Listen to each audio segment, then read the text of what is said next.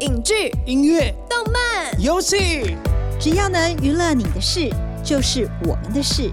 欢迎收听《娱乐住海边》。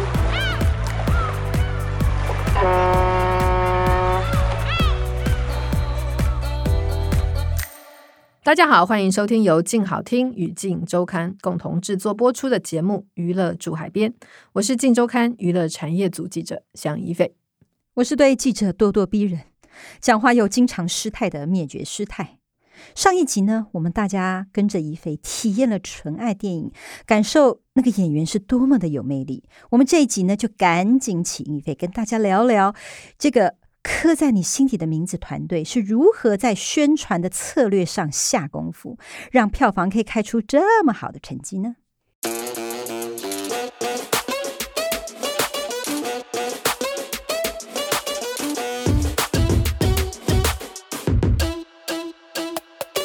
其实刻在你心底的名字，他的团队除了在剧本上定调是以纯爱初恋为主，那他的宣传策略其实也是规划的非常的缜密。从大概一年前开始，他就有这个前导预告出现，而且还有剧照，然后采取的方式呢是一波又一波。把观众目光吸引到了以后，产生口碑效应，然后他们也会主动的去参与相关的活动，或者是透过网络、透过社群平台去不断的操作啊，或者是做合作结盟的方式，让更多的影迷能够。看到两个人的组合，然后另外呢，它还有一个很重要的东西叫做同心圆。它所谓的同心圆呢，就是用一个从中央出发，一层一层扩散的方式，然后透过口碑的发酵，人传人，所以呢，它就会有更多的观众朋友进电影院来买单。我们其实一开始我们就策略上就开始用同心圆的方式。那我们的同心圆的核心蛋黄的部分，应该就属于同志。然后再往外一层就是腐女，那腐女再往外一层就是对爱情片的喜好者，然后这样的 TA 大概都介于大概二十到三十五之间。再来，我们到上片我们也分阶段，我们第一阶段打的是核心圆这边都知道，然后我们就停下来，我们开始打最外围初恋这一块，就现在新开发的这一块初恋跟爱情的这一块。然后等到初恋跟爱情大家都普遍知道的时候，我们再去巩固一下核心这一块。对，那所以我们的 TA 也就因为二十到三十五，因为这样就拉大，相对男性观众比较不容易进来。好，那所以我们就必须要让女性观众搭着男性观众进来说，我要带你看一个很动人的爱情电影。对，那现在这个生效看起来是有一点点有机会，是这样子拉开的。然后再来，我们也做过一个猜测，啊，当然很多东西。所有的分析都是猜测的，没有办法有很准确的。比如说去年，呃，那个同婚法其实投票数是三百十几万票，因为会投这个票的通常都是心心境上是比较积极支持的。好，然后那这这么多支持的，再加那个同志大游行有二十万人上街头，那如果假设我们就是这个二十万人最后会来看，其实票房就会不错。用这样的判断来决定我们最后投资可以拉到这么大的一个很重要的原因。听起来啊，刻在你心底的名字这个团队策略真的是很成功诶。你看，他就从主要这个蛋黄区的同志 TA 族群开始，然后一层一层向外的扩散。上映不到四周哦，票房就已经突破八千万，荣登二零二零年国片的卖座冠军，眼看就要破亿嘞。呀，没错，其实他们真的是很认真的在做这件事情，要把它当成是一个包装非常精美的商品在在制作。然后，另外从这个取景或者是场面设计，我们可以看到里面有，比如说游泳池，一开场就有游泳池的戏啊，有淋浴间啊，有这个澎湖海边啊，都可以看到这个两个美少年的。青春的霸体哦，真的很霸体，真的。对，那另外呢，还有这个加拿大尼加拉大瓜大瀑布。那哎，这这让我想到那个《春光乍泄》里面也有伊瓜苏瀑布，哎，好像都是这种同志一定要跟瀑布联合在一起。这我也不知道为什么哈。对，然后很多爱如潮水的感觉。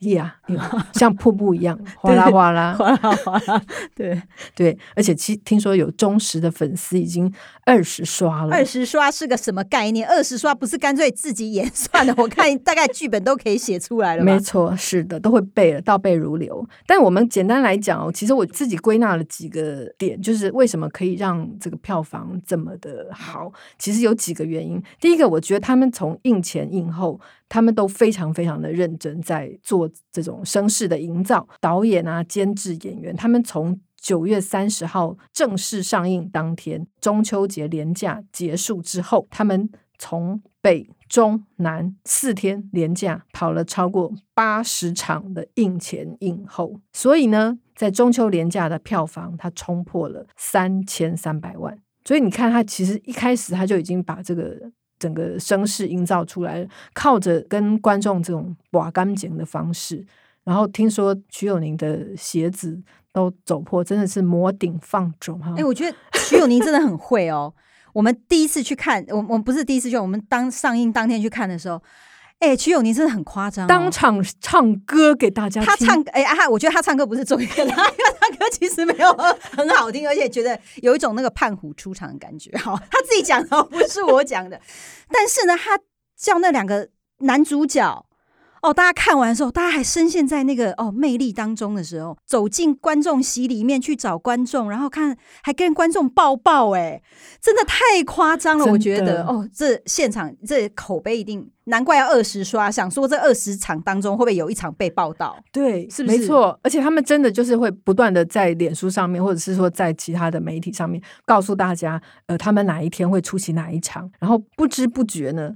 就超过了两百场，你要想想看，两百场票房，第三周就冲破了七千万，第四周冲破了八千万。演员的这种出现还不稀奇，连美术指导都下去 QA，可见你知道这个片子就是不断的引起大家的好奇。光是演员已经不够了，连美术到底做了什么，在里面施了什么魔法？大家都很想知道，就是请出也罢，对，已经就满足之后，就大家已经呃重口味了。哎，再给你一点，对哦，这个老师也要进场，让大家觉得有一点这个有知识家的感觉呀，没错。然后除了这个印前印后跑这种 Q A 之外，他也有很多的影迷活动。那前阵子他也推出这个所谓的同拍会，其实我觉得这个同拍会的概念有点像是那种韩国的影迷会那种感觉。meeting，对，他就是呢，你只要凭那个电影票根啊，你就可以。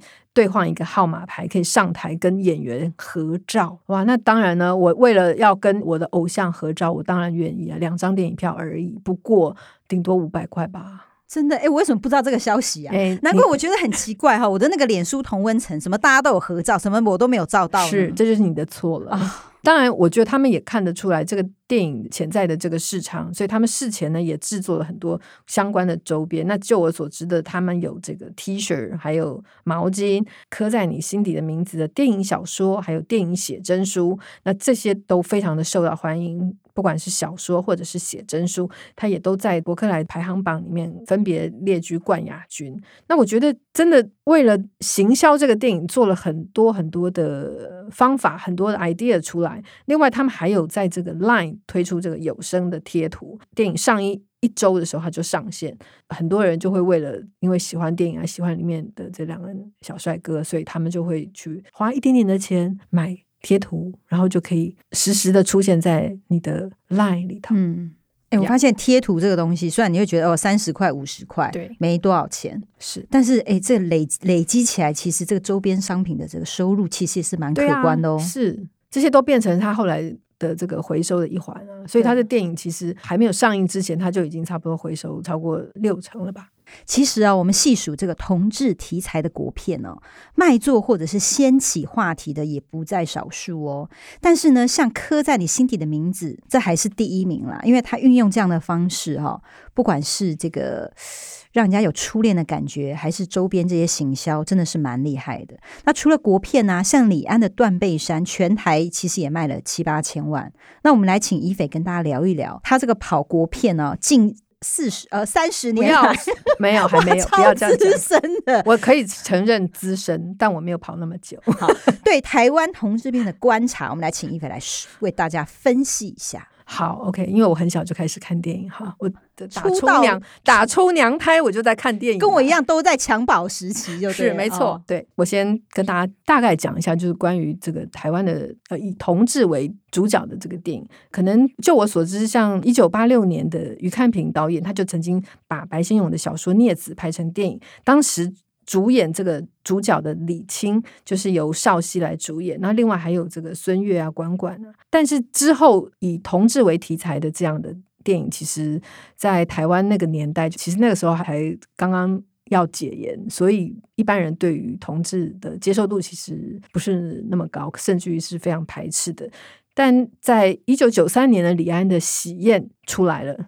感觉有一种横空出世，但我觉得某种程度上是它其实是美国跟台湾合制的电影。李安的这部《喜宴》当年只花了七十五万美金，但是他却拿到了柏林的金熊奖，而且在台湾卖的非常好，大概就我所知应该是超过五千万的票房，而且他在全球那更是狂卖，狂卖到多少呢？七十五万美元拍的电影。全球卖了两千三百六十万美元，而且当时的 Variety 就是美国的一个很权威的杂志，他就报道了这个当年度全世界投资报酬率最高的电影排行，《喜宴》第一名。那在一九九三年《喜宴》之后呢，要谈到电影里面的关于同志的这样的情节的故事，其实可能就要等到二零零二年。这个易智言的《蓝色大门》，我想这个可能一般的观众或听众就对这个比较熟悉的。这个《蓝色大门》捧红了桂纶镁跟陈柏霖。当时在台湾电影景气非常低潮的状况下，这个片子卖了大概有五百万。然后紧接着，二零零四年陈映蓉导演的《十七岁的天空》，同样也是卖得非常的好。就是以当时来讲，那当时他这个片子是。不是走这种所谓的悲情的路线，他反而是把同志所谓 gay，其实某种程度上他是有他有他有一种快乐的意思，这个字面的意思。那他就是把这个片子拍成是一个比较浪漫的喜剧的方式，那也同时捧红了杨佑宁跟 Duncan。那我发现现在哈，就是在国片里面。对，一哥哈哈一姐都是那个时候，都是对同志同志天才出身。对呀、啊，你看啊，杨佑宁啊，陈柏霖啊，然后对我们一姐桂纶镁也是，是的，所以我们不得不说，他们当年真的非常有眼光，在他们还是小鲜肉的时代，就已经看到他们美好的未来了。好，那我们刚刚讲到的是呃十七岁的天空，接下来还有一部呃虽然不是国片，但是他那个时候又是李安了，在二零零五年李安的《断背山》这部片子呢也是叫好又叫座，他不但拿到了这个威尼斯的金狮奖，他也在台湾卖了全台湾大概卖了七八千万啊，全球也是一样卖得非常好，卖到了呃破一点八亿美元，而且它的成本很低。才一千四百万美元，对台湾来讲，这个一千四百万美元好像很多，可是对美国电影，他们动辄上亿美元的成本来说，其实是非常非常便宜。那李安拍这样同志题材的电影，真的都可以大赚的。是，所以我们等一下可以继续来谈同志的商机，同志电影的商机。嗯、那我们刚刚讲到李安的《断背山》，那在之后呢，又有一部是二零零六年陈正道的《盛夏光年》。张孝全出来了，哦、张孝全真的哎，这些同志天才，这都都是同志题材的电影出来的耶。是张孝全跟张瑞佳，而且这部片子在二零零六年票房破千万，哈，所以你就知道在当时算是蛮好的成绩，对，都是非常、嗯、呃，台湾电影应该是在二零零八年那个《海角七号》，它算是一个分水岭了，所以在零八年之前能够卖破千万，那真的。用现在来看，就是破亿了，嗯，只能这么说。好，然后陈正道的这个《盛夏光年》就是捧红了张孝全跟张瑞佳。接着，二零零七年又有一部周美玲的《刺青》啊，也是，但是它是讲的是女童，女童的话是由这个杨丞琳跟梁洛施还有陈意涵主演。这部电影呢，也拿到了柏林影展的泰迪熊奖，而且票房破千万。跨了二零零八年的这个《海角七号》分水岭之后，还是有一些关于同志题材的台湾电影。就是在二零一二年，杨雅喆的这个女朋友男朋友，这个让桂纶镁拿到了金马影后。这个女朋友男朋友的票房也非常好，在全台湾大概卖了差不多五千五百万。到了二零一八年，谁先爱上他的这个观众应该又更熟悉了。他在台湾也卖了超过六千六百万，所以我们也可以知道说，呃，从这些票房数字，我们也可以大概知道，同志电影在台湾其实也是慢慢慢慢的被更多的人所接受。那我们刚刚谈的呢，主要的是电影的部分，而且是比较。商业一点，对对对，比较主流、比较商业的。那其实我们可以从另外一块来谈，就是比较另类一点的，或者是说比较边缘一点的导演，但是他们同时非常关注同志议题的，像是蔡明亮的《一九九四年爱情万岁》。其实蔡明亮是你如果要讲同志题材电影，你绝对不能忽略蔡明亮。虽然他在台湾是一个非常特殊的存在，但你一定要记得这个人，而且他在。一九九七年的《河流》，他不但拍同志，他还拍父子乱伦，你就知道说，哎，蔡明亮其实他是不断的在在呃挑战禁忌，的题材，对，没错。然后他二零零一年的《你那边几点》里面，还是也是有女同志，像陈香琪跟叶叶童。当然，最近的这个日子得到柏林的泰迪熊评审团奖，同样也是有。很大胆的这个同志情的表现。那除了这个之外呢，我还要提的是陈俊志导演他的《美丽少年》。其实我觉得陈俊志也是台湾同时兼具导演创作者的身份。其实他某种程度上，他其实也是一个呃运动家。我觉得就是在推广同志运动或者同志平权运动上面，我觉得他也很重要。这个人是必须要。要被记记一笔的。那除了陈俊志之外，还有另外一个，就是我们刚刚有提到，就是周美玲。周美玲也很重要。她在呃二零零二年，她就有拍一部纪录片，叫做《私角落》，他是讲这个同志酒吧的，因为里面都是同志聚集嘛，所以就会有人去检举啊什么，然后他就把它拍成一个纪录片。但是他是用一种比较诗意的方式在呈现。那周美玲或者是陈俊志，其实他们都是台湾。呃，算是公开出柜的同志导演周美玲。另外还有一部二零零四年的《艳光四射歌舞团》，她当年也得到了金马奖的年度最佳台湾电影奖。所以我们要提到台湾的同志电影，这些人都是蛮重要的几位大将。我觉得这些导演其实就是对于推动台湾平权，我觉得透过这些电影啊，或者是戏剧的方式，其实。在才可以在这个，就是他们可能是一个运动家，但是如果你只是不断的走上街头啊，然后用一些比较硬的方式，可能大众比较难接受。但他透过这样的电影的方式，把它转换成一种呃影视作品，反而可以深入人心，让大家可以理解到。哦，同同志可能在一些呃社会里面，可能被人家歧视啊，长久以来遭受的一些不平等的待遇。没错，没错，是。然后像我们刚刚提到，在二零零八年之前，很多人拍这个同志的比较小品的电影，其实某种程度上，它也是因为同志电影就是它有所谓的同志市场存在，所以会有人。专门针对这样的一个呃市场来拍摄，就像我们之前有提过，比如说恐怖片有恐怖片的市场，他们都有一定的族群会对这样的类型故事感到兴趣。像当年这个陈映蓉导演的《十七岁的天空》，他就是用用差不多五百万的预算就拍了一部这样的电影。那他们也是因为知道说。这个东西你拿到海外去，它一定卖得出去，它一定有版权销售的管道，所以他们就愿意去拍，而且你花少少的成本，你绝对不会赔钱。我觉得这是一个很重要的。那当然，像后面的这个《盛夏光年》，其实或者是《刺青》，其实也是有类似的这样的一个行销的概念。